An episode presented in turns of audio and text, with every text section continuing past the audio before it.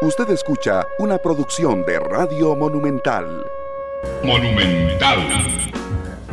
La radio de Costa Rica, 2.5 de la tarde. Muchas gracias por estar con nosotros. Yo les ofrezco una disculpa. Estoy un toquecito afectado a la garganta. Así que les, les ofrezco una disculpa si a veces tengo que limpiarme la garganta o suena un poco raro. Es justamente eso lo que está ocurriendo. Eh, gracias, les recuerdo todas las plataformas en las cuales pueden estar con nosotros. Estamos en, eh, en radio 93.5 FM, estamos en internet monumental.co.cr, estamos en Facebook a través de la cuenta de Noticias Monumental, estamos además en los servicios de podcast que los pueden seguir a través de Google Podcast, Apple Podcast o, Spotify. Y... Mm, y también pueden eh, vernos esta noche en Canal 2 Me porque nos están entrando ya los mensajes. y hace un ratito me siguió Febe Cruz, la jefa de información de Noticias Monumental, y me dijo, ¿me puedes llamar? Y le dije, sí, ya casi te llamo, pero eso fue hace como tres horas. me pone, con razón no me ha llamado, te duele la garganta. Sí, sí, es eso, es eso.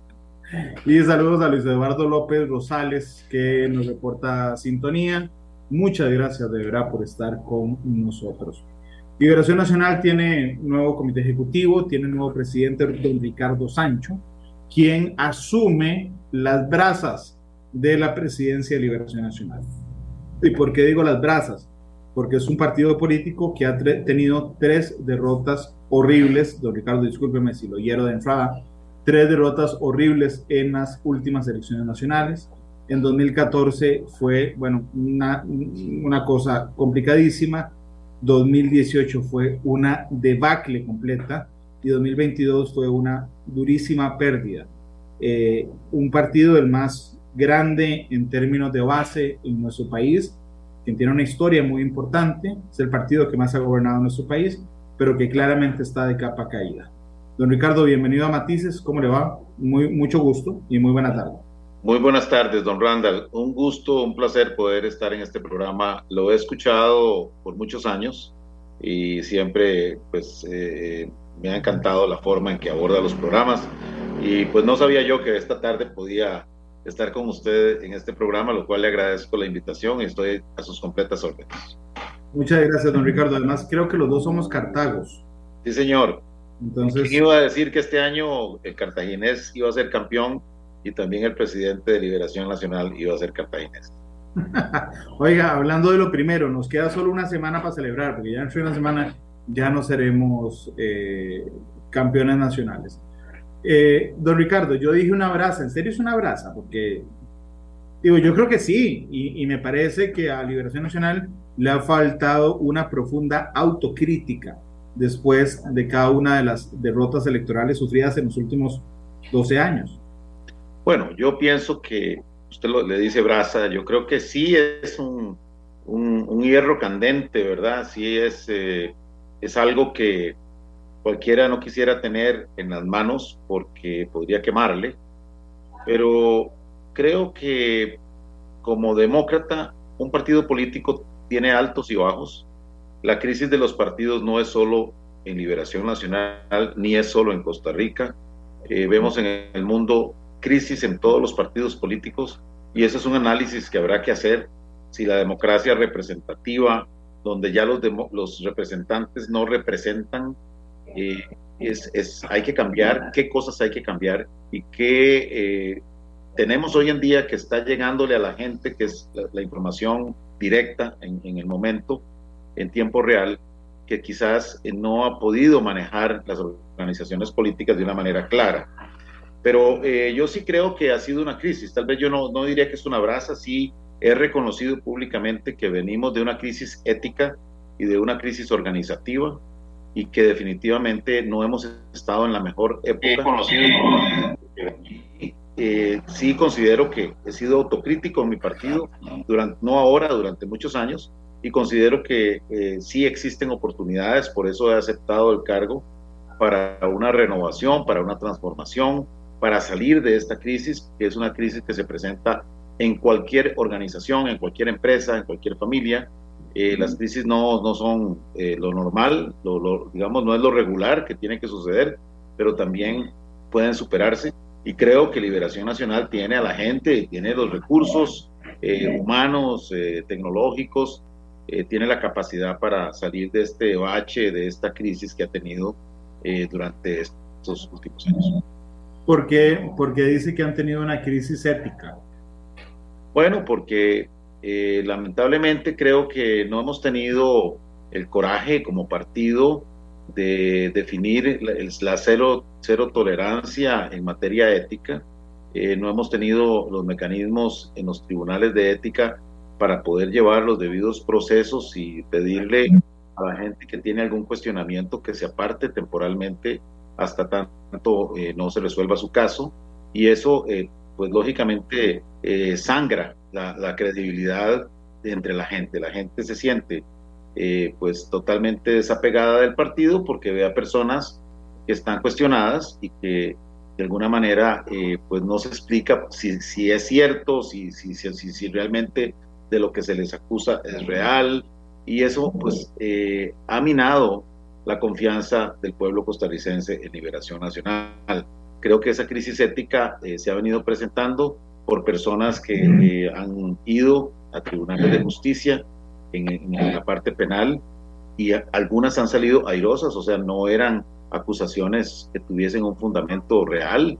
Otras personas posiblemente están todavía en procesos judiciales, pero más creo que el tema de judicialización de la política, eh, creo que el, principal problema ético, Randall, es no hacer lo que se dice, o sea, la incongruencia entre lo que se dice y lo que se hace. En el momento en que en la vida uno hace algo diferente a lo que dice, eh, posiblemente se pierde la credibilidad.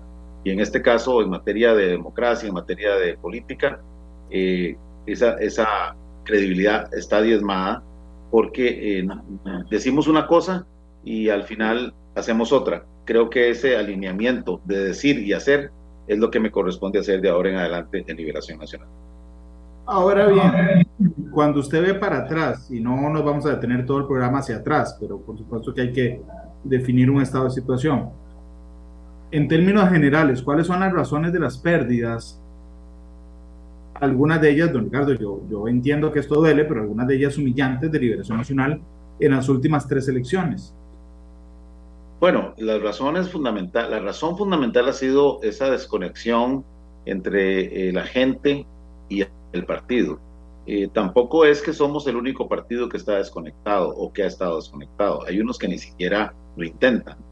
En el caso de Liberación Nacional, tiene eh, pues un bagaje histórico de haber realizado muchas transformaciones positivas para este país en educación, en salud, en, una serie de temas, eh, pero creo que en las décadas recientes ha faltado esa comunicación de la base liberacionista de la dirigencia eh, de diferentes pueblos, comunidades, con el partido, porque no, no podemos decir que todos los liberacionistas son dirigentes de las bases, pero generalmente uno sabe que el señor de la Asociación de Desarrollo eh, también participa en la Junta Escolar, en la SADA, y ese tipo de, dirigentes agrícolas, por ejemplo, en la zona norte de Cartago, que usted conoce muy bien, allá por Cipreses, por Cepa, por arriba en Pacaya, San Martín, todas esas zonas, esa gente no, no, no, no se siente representada. O sea, el partido perdió esos canales, esos vasos comunicantes entre las bases y su estructura. Y eso implica que entonces eh, creemos que los representamos, estamos seguros de, que representamos a los, a los agricultores y no los estamos representando.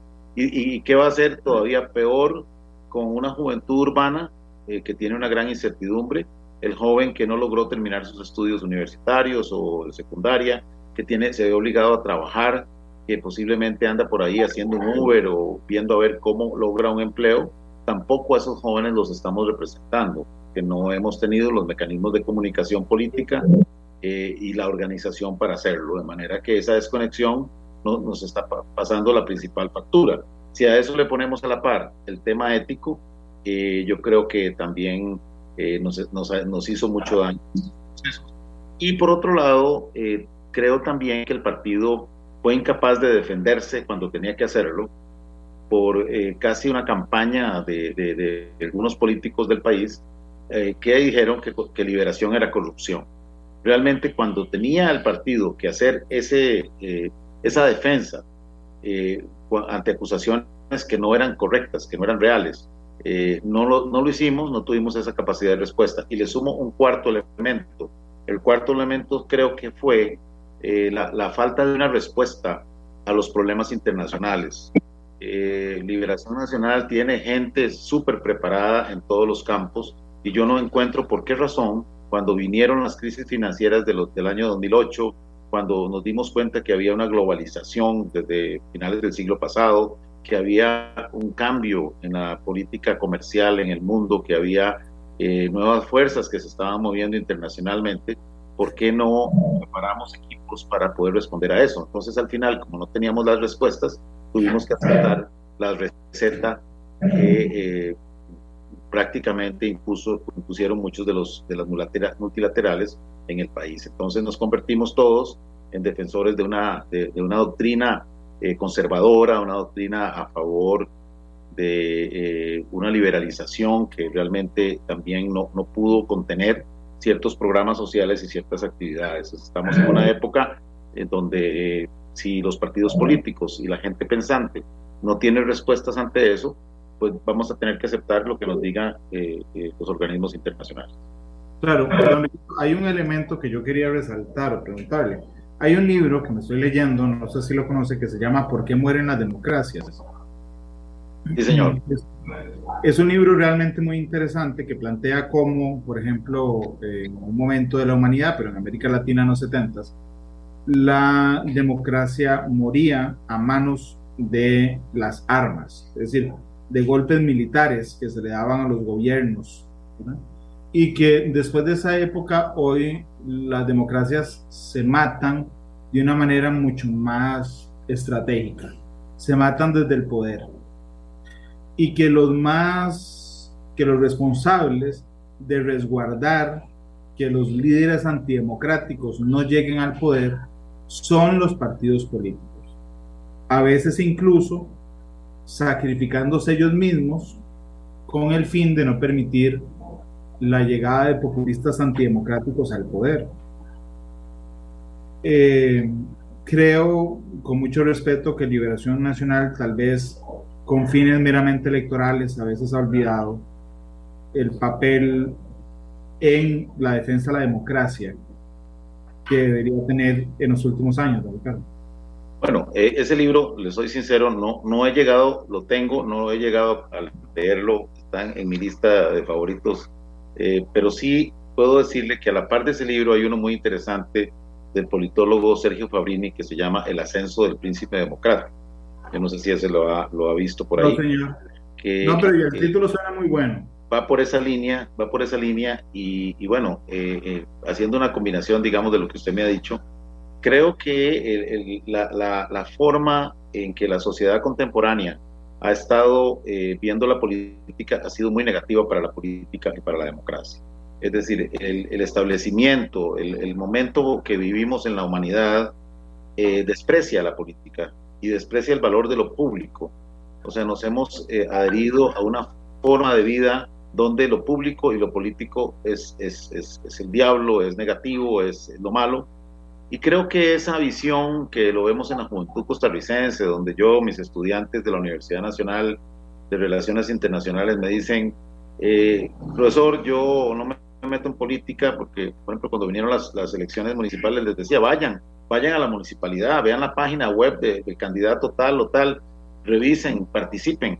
Decía, no, no, porque uno se mete en política y le mancha el currículum.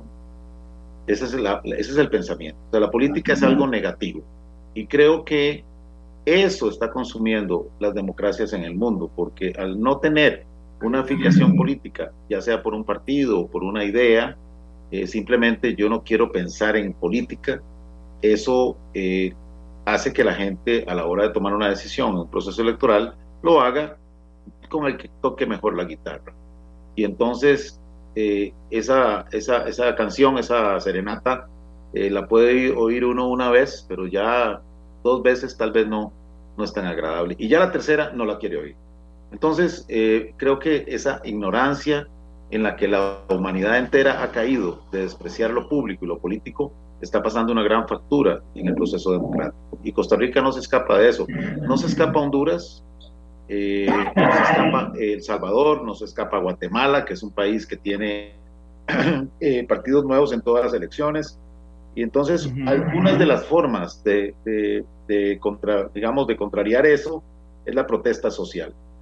Entonces, por eso hemos tenido protestas en Chile, protestas en Panamá recientemente, los chalecos amarillos en Francia, en fin, eh, eh, en general en todo el mundo se está moviendo esa parte del sistema político y creo que eh, uno de, las, de los factores que hicieron que este servidor aceptara el reto de ser el presidente de Liberación Nacional, aparte pues de que he sido liberacionista toda la vida, es poder contribuir con mi trabajo a la democracia de este país. Poder garantizar que, que Liberación Nacional es un partido con un pensamiento bien claro para que la gente no tenga confusiones, poder garantizarle a la gente que, hay, que eso tiene canales de comunicación para que la gente sea representada y que seamos respetuosos del sistema político. Porque yo le puedo garantizar que soy un demócrata, que pienso que estamos en un programa eh, dirigido por un periodista, que la libertad de prensa es una de las columnas infranqueables de la democracia.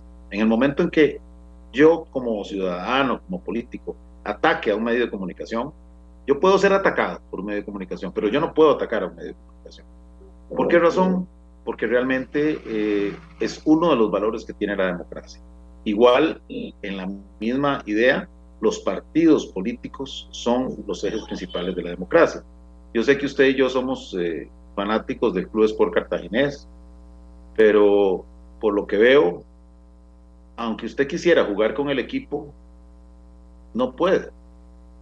No estamos en capacidad tal vez física o no somos jugadores de fútbol. Igual pasa en la democracia, los que juegan son los partidos. También creo que deben haber reformas políticas en Costa Rica porque eh, el mismo Tribunal Supremo de Elecciones eh, se llama Tribunal Supremo de Elecciones. Y el, y el capítulo cuarto, que es el, el capítulo de los partidos políticos del Código Electoral, regula los partidos. En muchas sociedades contemporáneas democráticas, los partidos tienen leyes separadas de lo electoral. O sea, son instituciones de educación, son instituciones que juegan en democracia. El hecho de que tengamos un Tribunal Supremo de elecciones y que los partidos únicamente estén sujetos al proceso electoral, yo creo que denigra a un partido político. Los partidos políticos deben ser organizaciones permanentes que están hablando con la gente, que están capacitando, que están abiertos a, una, eh, a un diálogo, y no lo que pasa en Costa Rica, que eh, alistamos los, los chunches, como dicen, cada cuatro años, y, algunos, yo pienso, y perdonen la expresión, el público eh, carebarramente, ¿verdad? Van a pedir el voto de los costarricenses. O sea, ¿con qué cara se puede ir a pedir el voto de los costarricenses si los partidos no tienen una, un respeto? ¿Qué respeto puedo yo pedir si cuando voy a pedir el voto lo hago en una forma totalmente oportunística para que me ayuden, pero yo después me olvido y me desaparezco. Creo que eso eh, ha calado mucho en la gente y ha calado mucho en Liberación Nacional. Yo he hablado con gente que me dice, don Ricardo, es que no es que eh, yo ayudé o yo, yo quise dar una idea y al final ese diputado o esa diputada vino y se desapareció, nunca más regresó a, volver a, dialogar. Creo que eso hay que cambiarlo el partido tiene que estar en la calle, tiene que estar en los barrios, tiene que, le vamos a pedir a los dirigentes que, se concentren en diferentes actividades de escucha de las personas. El político no tiene que llegar a decir lo que, lo que hay que hacer. Creo que la gente tiene que decirle al político lo que es. Y dentro de esa línea de trabajo que usted me pregunta, sí creo que debe haber eh, partidos políticos fuertes, que debe haber, y hago un llamado, no solo al Partido Liberación Nacional, a los otros partidos de este país, que se reorganicen, porque Costa Rica va a ganar con más con partidos políticos en donde la gente sepa las opciones que tiene, sepa a qué se atiene con determinada eh, líder, con determinada ideología y no tener lo que tenemos, que es un desorden.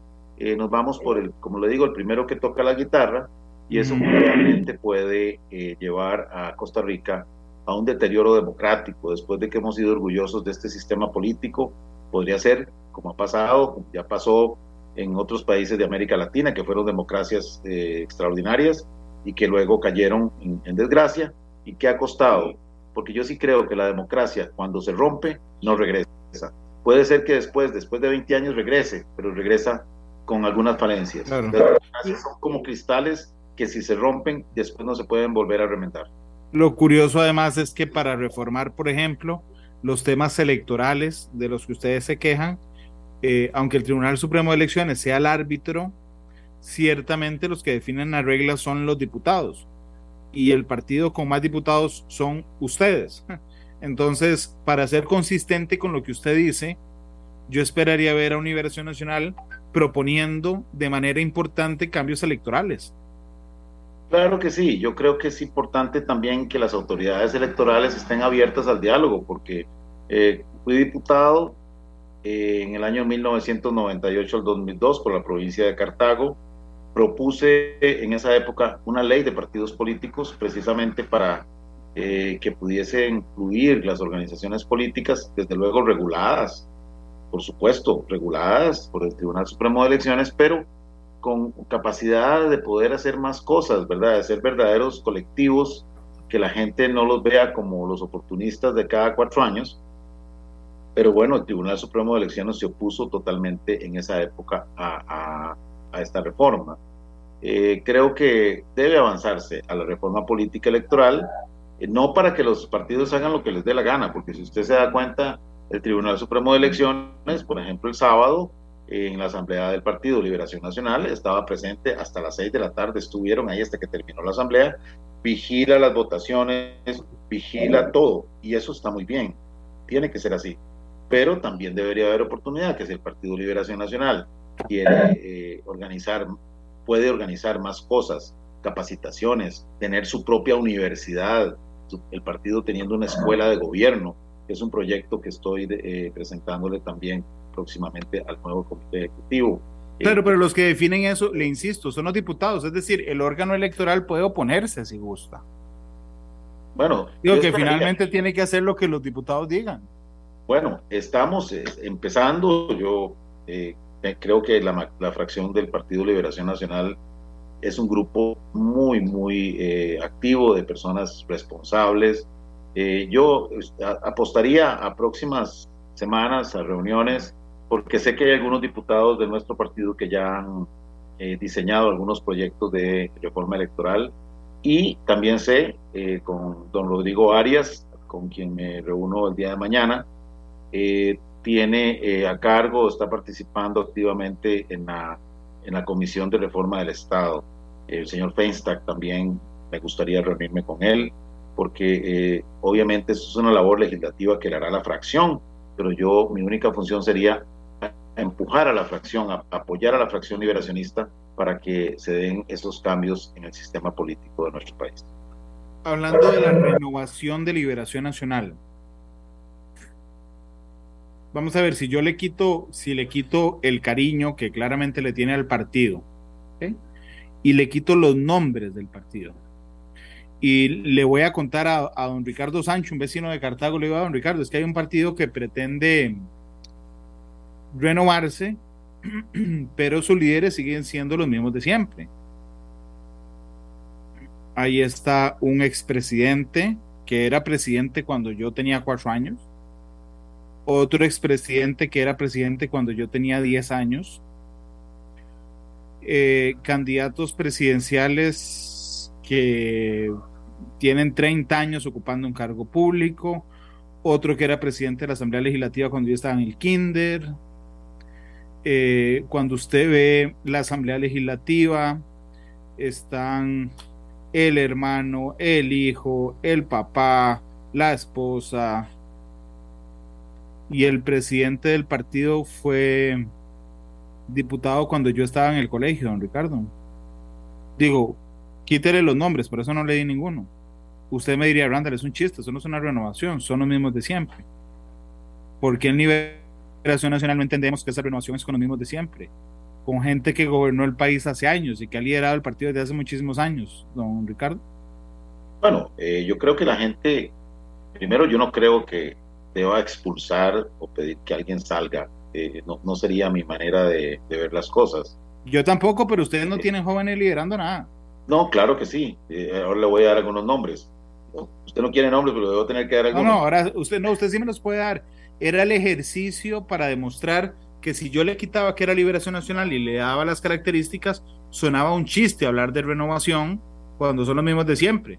Bueno, pero no es cierto que somos los mismos de siempre. Realmente eh, eh, la trayectoria política en cualquier partido y en cualquier país, eh, el presidente Biden en los Estados Unidos fue senador 50 años. Usted se va a Francia, se va a cualquier país, todo, todos los políticos y las personas que se dedican o dedican su vida de una forma obviamente buena, porque creo en los buenos políticos, eh, pues... Pero eh, entonces no le dicen al país que es una renovación, simplemente que van a volver a agarrar fuerza. No, porque sí hay renovación, porque no es gente, o sea, las personas podemos, somos transitorias y pasajeras. Y primero, en la, gente que se eligió ahora, eh, hay por lo menos de los seis, de las seis personas, hay tres personas menores de 40 años. Eso es una cosa importante, que son personas que ya tienen cierta trayectoria, pero que son jóvenes. En segundo lugar, a mí me parece que la renovación no es únicamente de, personas, del rostro de las personas, sino también está en los métodos y en la calidad de, la, política que queremos ahora. Eh, si nosotros eh, vamos a una consolidación ética, estamos renovando, porque eso no se estaba haciendo. Si vamos a una mejor representación de las bases, estamos innovando, estamos renovando.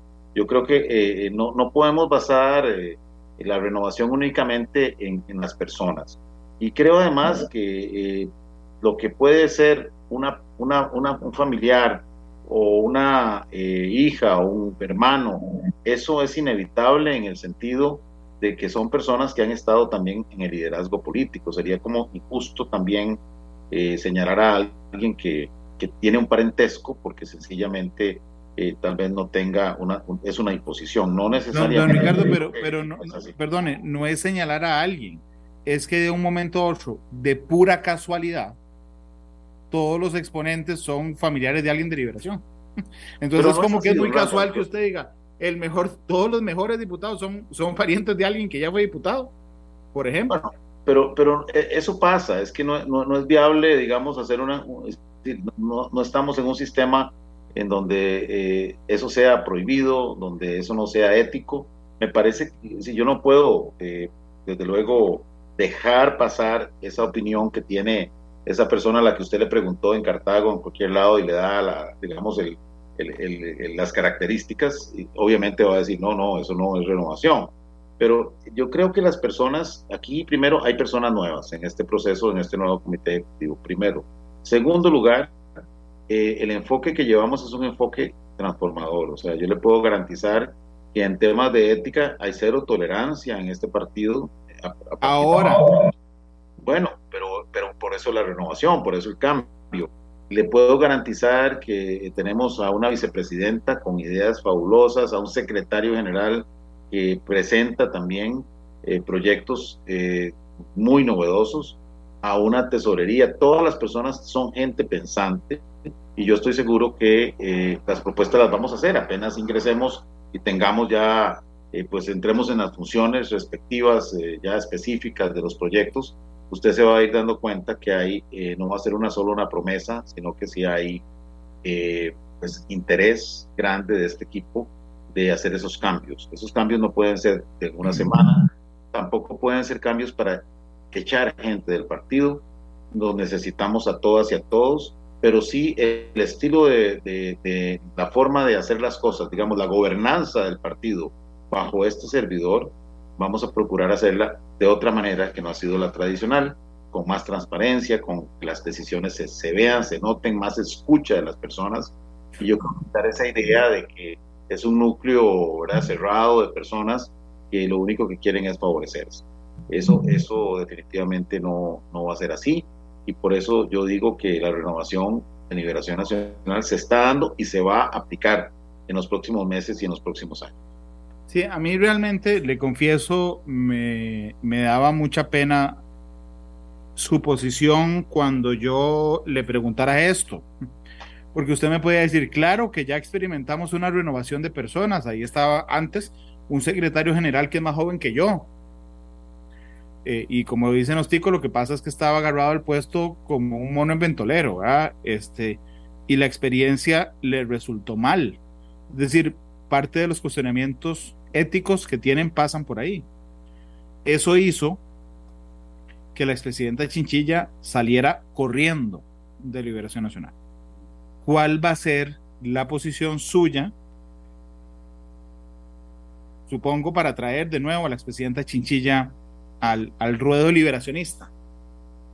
Claro, la, presidenta Chinchilla ahorita está en un proceso eh, de aspiración legítima al Banco Interamericano de Desarrollo y desde luego como costarricense, ¿no? como liberacionista, como costarricense me parece que es una gran oportunidad para el país, una merecida eh, oportunidad y nombramiento que ojalá se pueda dar. Pero yo eh, ya estoy haciendo los arreglos para conversar con la presidenta Chilla si ella me lo permite. Eh, creo que tengo abierto el diálogo con ella para poder conversar. Le decía yo a Febe Cruz ayer que en realidad nosotros fuimos compañeros en la Universidad de Costa Rica, doña Laura y este servidor, y hasta puedo, tengo una anécdota de que eh, luchamos ambos por la presidencia de la Asociación de Estudiantes de Ciencias Políticas, doña Laura y este servidor, siendo que yo quedé como presidente contra doña Laura. Esas cosas eh, te, pueden hacer pensar que, hay una relación diáfana, de diálogo por lo menos. Yo, yo en su gobierno no participé, pero eh, sí me gustaría, desde luego, eh, hacer los contactos para que doña Laura me pueda atender y ver si ya dilucidado el tema del BID y después de que ella termine su periodo como eh, presidenta del BID, pueda volver a entrar al Partido de Liberación Nacional. Es uno de los grandes valores que tiene, imagínense, la primera y única mujer presidenta de Costa Rica, con un récord internacional muy, muy, muy, muy claro, muy, muy limpio. Eh, de manera que yo haré los esfuerzos para que doña Laura regrese al partido y estoy seguro que un día, no sé si durante este periodo, doña Laura va a regresar a las filas de Liberación Nacional.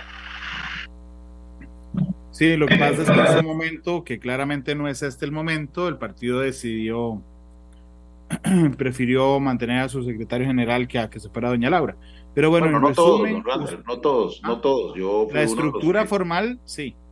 Bueno, yo fui uno de los que, bueno, al señor Viales en ese momento se le pidió que se apartara, no fue posible que, lo, que él decidiera hacerlo, pero en general yo, creo que doña Laura y este servidor, el día en que estuvimos en esa reunión del directorio político, coincidimos plenamente. O sea, yo creo que no, no solo ella, sino algunos otros tuvimos también la misma posición de doña Laura eh, eso se lo puedo garantizar. Pero en resumen, ¿le pedirán a doña Laura volver, don Ricardo? Yo se lo pediría. Yo como presidente del partido le pediría a doña Laura Chinchilla que regrese a Liberación Nacional, que le garantizamos una nueva era, un partido más abierto, más claro, y bajo mi responsabilidad yo le aseguro esas condiciones a doña Laura y a cualquier liberacionista. Don Ricardo, permítame ir a la, a la pausa comercial. Son las 2.38. Vamos a hacer una pausa comercial hoy en Matices, don, don César, que está en el control de Monumental. Así es que vamos a la pausa. 2.38. Ya volvemos con el nuevo presidente de Liberación Nacional, don Ricardo Sancho.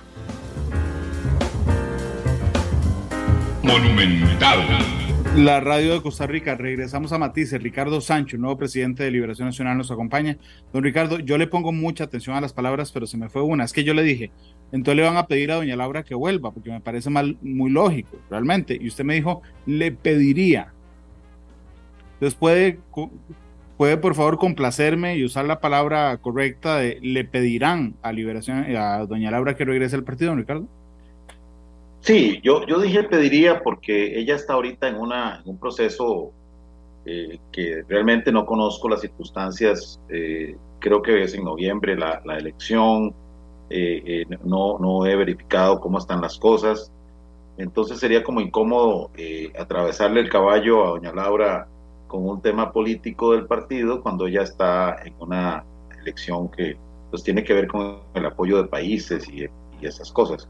Y, no creo que sea posible para ella en estos momentos acceder a esa petitoria. Pero, pero sí yo se lo pediría, yo se lo pediré en el momento oportuno. yo sí creo que doña Laura es uno de los grandes valores de Liberación Nacional y eh, si ella está en posibilidades, no tiene eh, prohibiciones para, para ser parte del partido, está en disposición de hacerlo, pues lógicamente eh, se lo pediré en, su momento oportuno. Don Ricardo, la... vamos a ver, ustedes son el partido con la base más grande. En redes sociales son tremendamente impopulares. ¿Le parece que la timorata oposición que han ejercido durante esta administración con un presidente tan popular le ha pasado mella. Este programa fue una producción de Radio Monumental.